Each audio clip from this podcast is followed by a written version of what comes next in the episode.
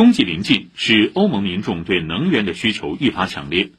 但在俄乌战事持续背景下，欧盟对俄罗斯能源的制裁力度依旧不减，而制裁的反噬作用令欧盟国家也身处困境。